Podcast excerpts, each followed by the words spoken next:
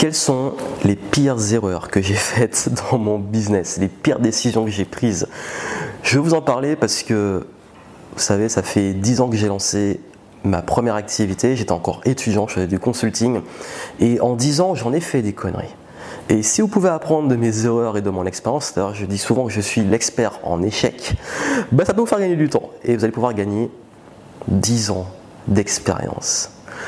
Bienvenue, on va parler de toutes les principales erreurs que j'ai faites et des décisions vraiment catastrophiques que j'ai prises dans mon activité. Et pour moi, c'est des erreurs que vous pouvez absolument éviter si vous voulez lancer votre business ou si vous avez déjà un business, parce qu'on peut tomber très vite dedans. J'ai pris les sept principales parce que c'est celles qui, pour moi, m'ont coûté le plus, que ce soit d'énergie, d'argent et aussi beaucoup de temps. Ces erreurs, euh, vous savez, elles sont voilà, je pense que parfois il faut les faire pour les comprendre et essayer au moins de l'expliquer au mieux possible justement comment les éviter pour ne pas euh, bah, vous retrouver justement à ramer, ramer, ramer, ramer, ramer. La première erreur, c'est les dépenses inutiles. Vous savez, je suis très mauvais pour gérer mon argent et je m'améliore, mais surtout à mes débuts et pendant très longtemps, j'étais vraiment nul pour ça. Pourquoi? Parce que plus je gagnais d'argent, plus je dépensais. Et quand on est entrepreneur, plus on a la trésor qui gonfle, plus on a envie de dépenser. Et du coup, parfois, ben, je dépensais sur des choses inutiles. Des achats inutiles, des investissements inutiles. Euh, parfois, on s'enflamme un peu comme on gagne beaucoup d'argent, on réinvestit beaucoup, beaucoup en pub, mais on fait mal les choses. Et je me suis rendu compte d'un truc, c'est que souvent d'ailleurs, avoir plus d'argent peut être un plus gros piège que de ne pas en avoir beaucoup. En business, ça ne veut pas dire que je vous recommande de ne pas avoir beaucoup, je dis juste, je vous explique pourquoi je dis ça. Parce qu'en fait, les moments où j'ai pris les meilleures décisions de mon business, c'était les moments où j'ai fait attention où j'avais peu de ressources, j'avais des contraintes. Et du coup, face aux contraintes, j'ai cherché à trouver des solutions qui étaient parfois pas forcément les solutions les plus évidentes. Parce que quand on a beaucoup d'argent, bon, on va vers le plus évident. On investit bam en pub, on achète tel truc, euh, du matériel, etc. Et c'est pas forcément prioritaire. Alors quand on a des contraintes, on va vers les priorités. Et c'est ce qui fait que bah, très souvent, je me suis retrouvé dans des situations risquées parce que ben, je commençais à gagner beaucoup, j'avais plein d'argent, euh, enfin plein de trésors, euh, et, tout partait et je me retrouvais parfois au pied du mur sans me rendre compte que ça va très vite, c'est une escalade. Et, euh, du coup, ben, à me retrouver dans cette situation de mince, le business est en danger et maintenant, ben, il faut retrouver les idées créatives pour remonter.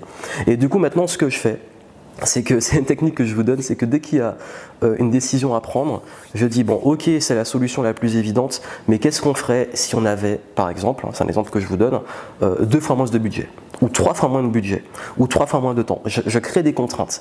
Et là, je trouve d'autres solutions et ça m'évite que la contrainte financière soit réelle, euh, parce que c'est contrainte financière, mais également ça crée de l'urgence, parce qu'il y a des charges qui arrivent, des dépenses, etc. Et, euh, et la trésor, c'est important euh, pour continuer à avancer. Ça, c'est ma première erreur. Trop de dépenses, donc faites attention, parce qu'en fait, en business, on est très vite tenté, surtout quand on a, on a une courbe de croissance très importante, à mal contrôler ses dépenses et c'est un pôle pour moi qui est indispensable et pour avoir fait pas mal de conneries sur ça je peux vous dire que maintenant je fais hyper attention c'est ultra rodé parce qu'en gagnant une expérience et que maintenant je sais à quel point justement enfin il faut faire la différence entre ce qui est important ce qui est urgent et ce qui n'est pas important ce qui n'est pas urgent et surtout éviter ce qui est inutile en termes d'investissement. Deuxième erreur que j'ai faite et qui est euh, une erreur que j'ai encore, sur laquelle j'ai encore beaucoup de mal et je travaille, c'est ne pas déléguer. En business, c'est très dur, souvent de déléguer. C'est très dur de, ben, en fait, d'avoir cette, euh, on va dire, cette capacité à donner une partie de son bébé qu'on a mis du temps à créer et tout son business et le confier à quelqu'un d'autre. Et le gros problème, c'est pendant très longtemps, je faisais tout. Et j'étais ultra occupé, je gérais, mais tout, tout, tout dans mon business. Création de contenu, planification, tournage, montage, euh, publication, marketing, communication, gestion, etc. Mais au bout d'un moment, on s'épuise. On s'épuise et ça m'a pompé une énergie folle. Et le jour où j'ai commencé un petit peu à déléguer, je me suis rendu compte à quel point je me sentais un mieux et à quel point j'étais plus performant et à quel point je gagnais plus. Parce qu'on peut avoir peur, on se dit mais si je délègue, je dois payer quelqu'un. Après, il faut accepter, hein. accepter que pendant un petit temps, il y aura un petit temps d'adaptation, apprendre à fonctionner ensemble, etc. Et, donc du coup, bah, c'est important de comprendre que ce temps avec la personne pour l'éduquer, comprendre le fonctionnement, rôder les choses, les process et l'investissement financier, donc temps et argent que ça demande, en fait sur le long terme, ça vous soulage de façon énorme. Mais attention parce que pour moi j'ai inclus cette erreur, le fait de, de pas oser déléguer pendant trop longtemps, mais dans cette erreur-là, il y a aussi mal le faire. C'est-à-dire pas déléguer et mal déléguer. Pour moi, c'est une, enfin, c'est le pôle d'erreur euh, délégation. Et du coup, bah, en fait, ce qui s'est passé, c'est que bah, au début, on fait trop confiance, ou alors on donne trop de, de, choses à la personne, on donne trop de, choses parfois à risque. Et du coup, bah, si elle fait une erreur, c'est l'entreprise qui prend et c'est notre responsabilité à nous chef d'entreprise. Donc ce qui fait que euh, parfois j'ai peut-être trop été dans les émotions, trop dans le, euh, dans le parfois bah, hélas dans l'humain, mais extrême de parfois prendre des gens parce qu'il y a une affinité, pas pour les vraies compétences, des trucs comme ça. Et en fait, bah, en fait finalement on finit par retrouver les pieds sur terre quand ça se passe mal et à se dire bon là bah, en fait il me faut quelqu'un de compétent, quelqu'un d'efficace euh, et on met en place des critères beaucoup plus on va dire on va dire objectifs et moins du cas par cas, même si parfois on va prendre quelqu'un parfois peut-être moins compétent, mais plus de courbes d'évolution, mais c'est pas le sujet, c'est juste que j'ai fait aussi l'erreur parfois de mal déléguer, ça m'a coûté encore plus cher. Donc il faut savoir aussi, et pour moi déléguer, c'est il faut le faire, mais il faut le faire bien. Et ça s'apprend sur le terrain, mais on peut l'apprendre aussi parce que j'ai demandé à d'autres comment ils faisaient. Je me suis aussi formé sur euh, le, management. Et c'est important, je pense, d'avoir cette euh, lucidité sur le fait que c'est important de le faire, mais aussi encore plus sur le fait qu'il faut apprendre à le faire. Et ça m'amène à la troisième erreur, puisque je parlais de difficulté à déléguer et parfois mal le faire. Aussi le fait d'être resté pendant trop longtemps tout seul trop longtemps tout seul dans mon coin parce que je suis un peu sauvage, voilà, je suis pas quelqu'un de hyper sociable, je suis plutôt introverti, ancien timide, et, euh, et ce qui fait que ben, j'ai toujours été très un petit peu dans mon coin, derrière mon écran à faire des trucs, et puis souvent ben, on se sent seul, on se sent seul, on, manque un peu de soutien, on a parfois on, est seul face parfois à sa communauté qui est parfois une responsabilité lourde à porter.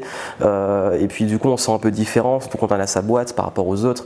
Et, c'était assez dur. Et je pense que la vie sociale parfois je l'ai trop sacrifiée et, pour moi c'était une erreur dans le sens où euh, ben, quand on commence à être trop seul on commence à être moins en joie on commence à tourner à avoir la tête dans le guidon et on commence aussi à déprimer un peu et à manquer de recul. Et du coup, bah, quand j'ai recommencé à m'entourer d'entrepreneurs, à aller des événements, à revoir mes amis, etc., je me sentais beaucoup mieux et mon business aussi remontait. Parce que on va dire, on aura beau dire, mais le business est lié de façon holistique à tout ce qui se passe dans notre vie, que ce soit l'aspect social, le couple, l'aspect financier, l'aspect familial, personnel, etc. Tout est lié parce que c'est nous, l'entrepreneur, qui faisons tourner le truc. Donc, ce qui fait que je me suis retrouvé parfois un petit peu trop isolé, seul, et c'était une grosse erreur parce que pendant trop longtemps j'étais comme ça. Et s'il y avait un truc à refaire, c'est que je serais resté seul peut-être moins longtemps ou tout simplement pas resté seul.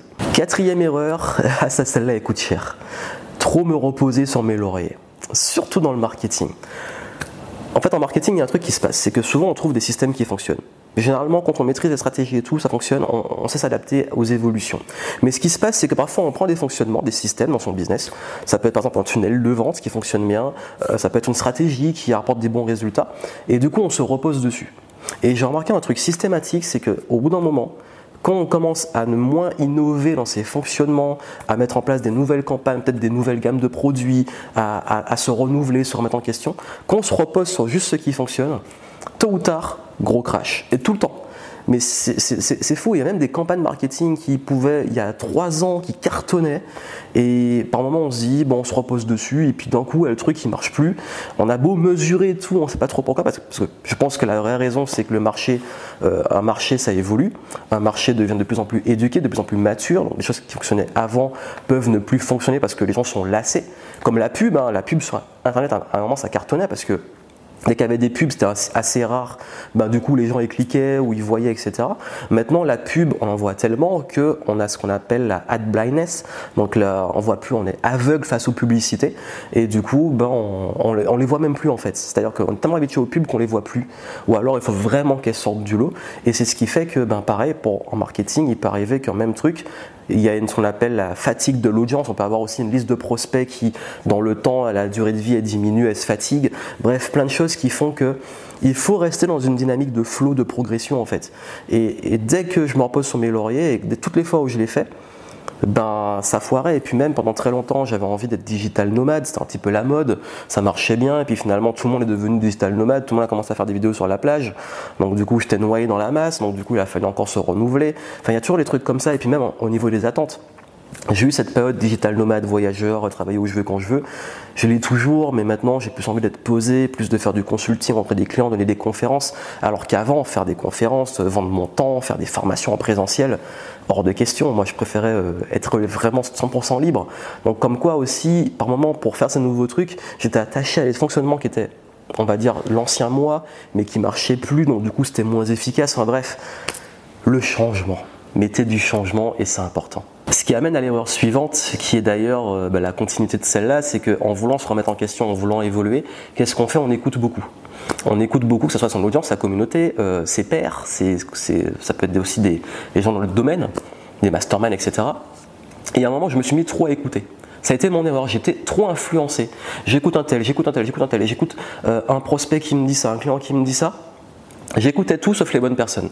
ça veut dire quoi? Ça veut dire que parfois on est trop dans le bruit le bruit du marché, le bruit. En fait, le cas typique, c'est que j'écoutais beaucoup des personnes qui me suivaient, mais pas forcément les plus qualifiées pour devenir client, ou des gens qui étaient plus là en passage, qui n'étaient pas forcément des personnes fidèles. Bah, bref, euh, parfois je me mettais à faire des contenus plus en réaction qu'en proaction avec ce que j'avais envie de faire. Parfois on me disait de faire ça ou ça, du coup je le faisais parce que c'est ce que demandait la communauté et pas forcément moi ce qui me mettait en kiff.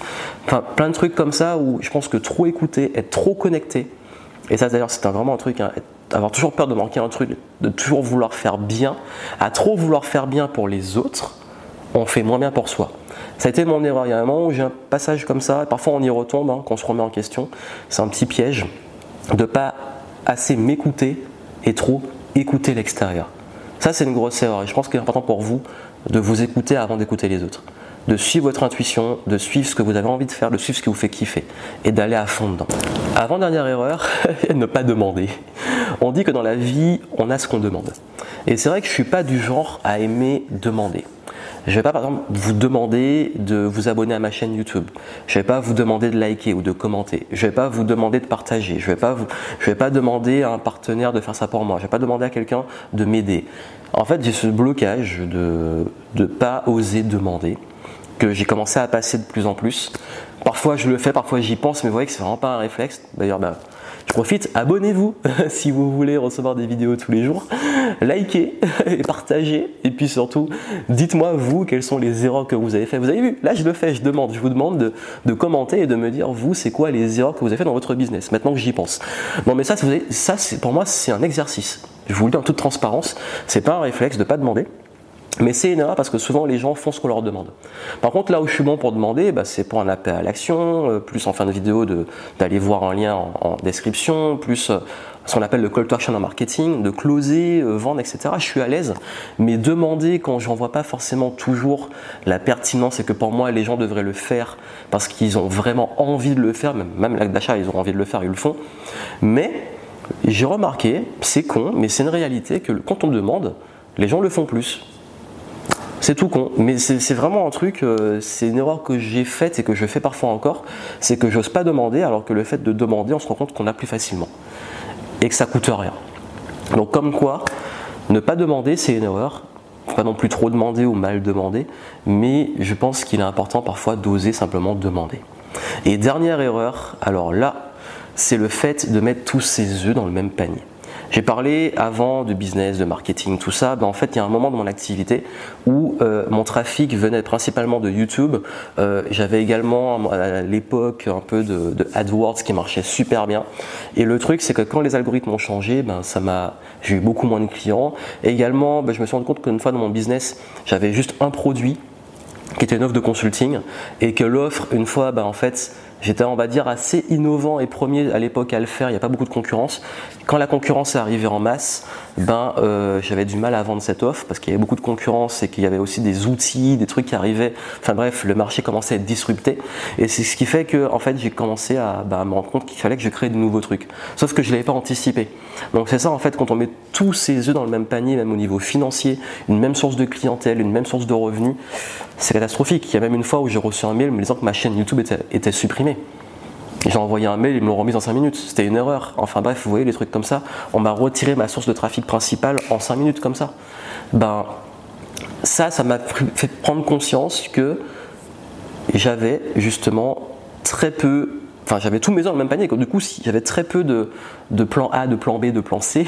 Et c'est ce qui fait que s'il y avait un truc qui s'arrêtait, mon business il se plantait. Et depuis, depuis que j'ai compris ça, ben, j'ai mis en place des, protections, j'ai mis en place des sauvegardes, j'ai mis en place euh, également des protocoles, des diversifications même au niveau financier qui font qu'on est moins dépendant que d'une chose.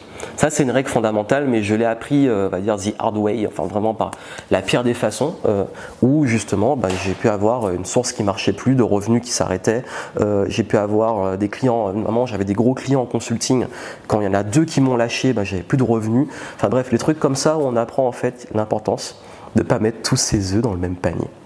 Donc voilà, vous avez vu, comme quoi, on passe tous par ces erreurs-là. Donc, vous avez eu la chance d'avoir euh, mon expérience pour vous éviter ces erreurs. Et moi, je vous souhaite le plus tôt possible, ben, soit de les faire pour l'apprendre très vite, et éventuellement de ne pas les faire, puisque la meilleure façon d'apprendre, c'est aussi d'apprendre des erreurs des autres. Donc, j'ai partagé mes erreurs avec vous. Et puis, comme je l'ai dit, ben, dites-moi, vous, quelles sont les, erreurs que vous avez pu euh, faire en tant qu'entrepreneur.